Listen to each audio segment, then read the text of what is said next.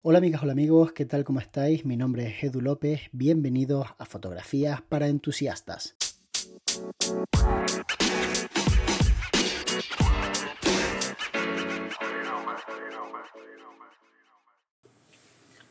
Hola Edu, soy Vicente de Valencia.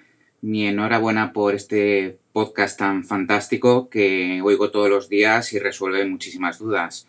Y aquí eh, te quería plantear una duda que tengo y va sobre los fondos de estudio, los básicos, blanco y negro. Eh, tenemos los fondos de cartulina y los fondos de vinilo. ¿Cuál crees que es mejor?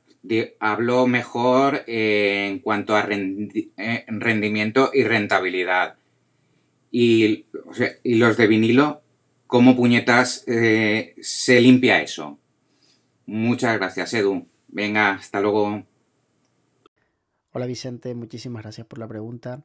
Creo que cuando uno se plantea trabajar en estudio, lo primero que tiene que pensar es qué tipo de fotografía va a ser, como siempre, ¿no? y en función del tipo de fotografía decidir por un fondo u otro. Hay fondos que son de papel, se venden en rollos, hay fondos que son de vinilo, también se venden en rollos, y hay fondos que están pintados a mano, que se venden en parches o también en rollos. Eso ya depende del tamaño que tú quieras. Cuando trabajamos con papel, lo bueno que tenemos es que es siempre perfecto. O sea, no tiene arrugas, no tiene manchas, porque cuando está manchado sencillamente pues lo recortas y vuelves a tirar un poquitito más del rollo. Por defecto los rollos vienen de aproximadamente unos 2,70 metros por 11 de largo pero pensad que no son 11 metros a ras de suelo, sino que son 11 metros desde donde lo estés lanzando. Normalmente los lanzamos desde 2 metros y medio o 3 metros, así que tienes que pensar que los primeros 3 metros ya los has perdido, así que te quedan pues básicamente 8 eh, y con esos 8 metros de largo puedes estirarlo por el suelo y a medida que lo vayas utilizando lo vas recortando. De media más o menos gastas por cada dos o tres sesiones un par de metros. Eso es lo que normalmente sueles gastar. Entonces tienes que asumir que vas a tener un coste por sesión, pues si un fondo creo que está en torno a 60-70 euros pues vamos a decir que tienes un coste de unos 15 euros aproximadamente en fondos, siempre y cuando los manchen. Ojo, hay veces que no se manchan. Por ejemplo, si estás trabajando con un fondo y no lo estiras, no haces el típico blanco infinito, pues no tienes ese problema. Lo pones en el suelo enrollado si vas a hacer un retrato de medio cuerpo, plano americano, y no tienes ningún tipo de, de problema porque no se va a manchar. Pero otras veces sí hace falta mancharlo y no es que yo le diga al cliente me debes 15 euros más, pero sí que lo tengo en cuenta para saber exactamente pues si me estoy gastando más o menos dinero en hacer la sesión de fotos.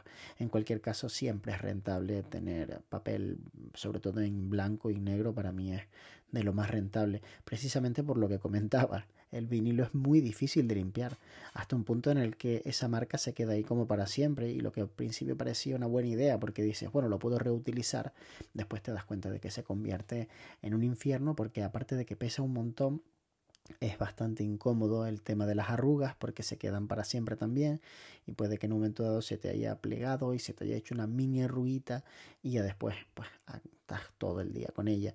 Entonces yo personalmente prefiero los fondos de papel que además los corto a mano. los eh, meto serrucho y los corto para que estén al tamaño que yo quiera. Y después los cuelgo utilizando el típico soporte de fondos que se puede comprar en cualquier tienda de fotografía. Una cosa que sí tienen bueno los fondos de vinilo es que tienen dibujos. Muchas veces hay tipos de fotografías en donde los fotógrafos trabajan con estos fondos pues para eh, tener ese tipo de dibujos que se utilizaban en las fotos de la primera comunión. Ya sé que seguramente se os hayan puesto los pelos de punta porque ya no se hace o se hace menos pero lo cierto es que para eso se inventaron, para poder imprimir en un fondo, pues, qué sé yo, un bosque, ¿no? Y poner al chaval delante de un bosque con las manitas, pues, rezándole a Diosito. Y entonces, em, así al menos me la hicieron a mí, una fotografía horripilante que no me gusta absolutamente nada, menos mal que existen fotógrafos y fotógrafas ahora que hacen un trabajo increíble en temas de eh, fotografía infantil, eh, todo lo que tiene que ver con comuniones, etcétera pero la verdad es que existían por algo y se vendían.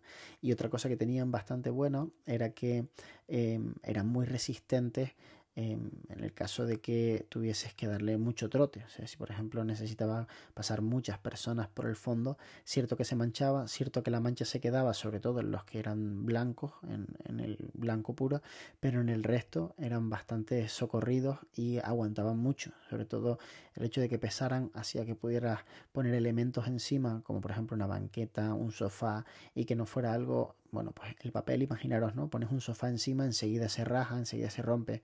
Entonces, en ese sentido, cada uno tiene sus ventajas y sus inconvenientes, aunque yo personalmente prefiero los de papel.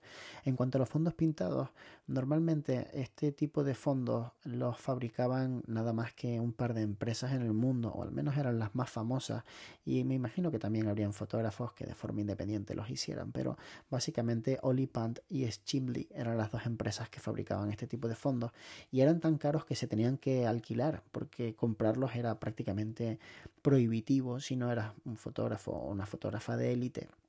Pero hace poco empezaron a sacar un montón de personas fondos de este tipo y la verdad es que ahora mismo hay un montón de marcas interesantes que te venden fondos por precios mucho más razonables, que van desde los ciento y pocos euros hasta los 400 aproximadamente.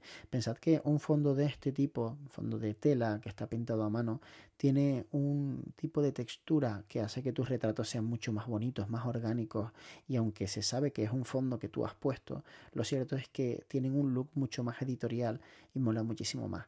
Entonces, si te puedes permitir un fondo de este tipo y el fabricante te lo envía, pues fantástico. Los venden en el tamaño que tú quieras realmente. Son personalizables al 100% porque Tú puedes pedirle que sea de un metro por 70 centímetros nada más para ponerlo detrás de tus fotografías de comida o puedes pedirle que sea pues de 3 metros por 2 metros para colgarlo en tu fondo e incluso muchos de estos fabricantes ya te lo dan directamente con un rollo para que lo puedas enrollar como si fuera un fondo tradicional aunque este tipo de fondos casi siempre se colocan en porterías o sea, este tipo de soportes que te venden los fabricantes con pinzas agarras el fondo y lo pones ahí pues perfectamente y funciona a las mil maravillas. Espero que te haya gustado este episodio del podcast. Recuerda participar enviándonos tu audio a través de nuestro correo electrónico podcast@estudiolumina.com o a través del link que aparece en la descripción de cada uno de los episodios. Nos vemos muy pronto. De hecho, nos vemos mañana.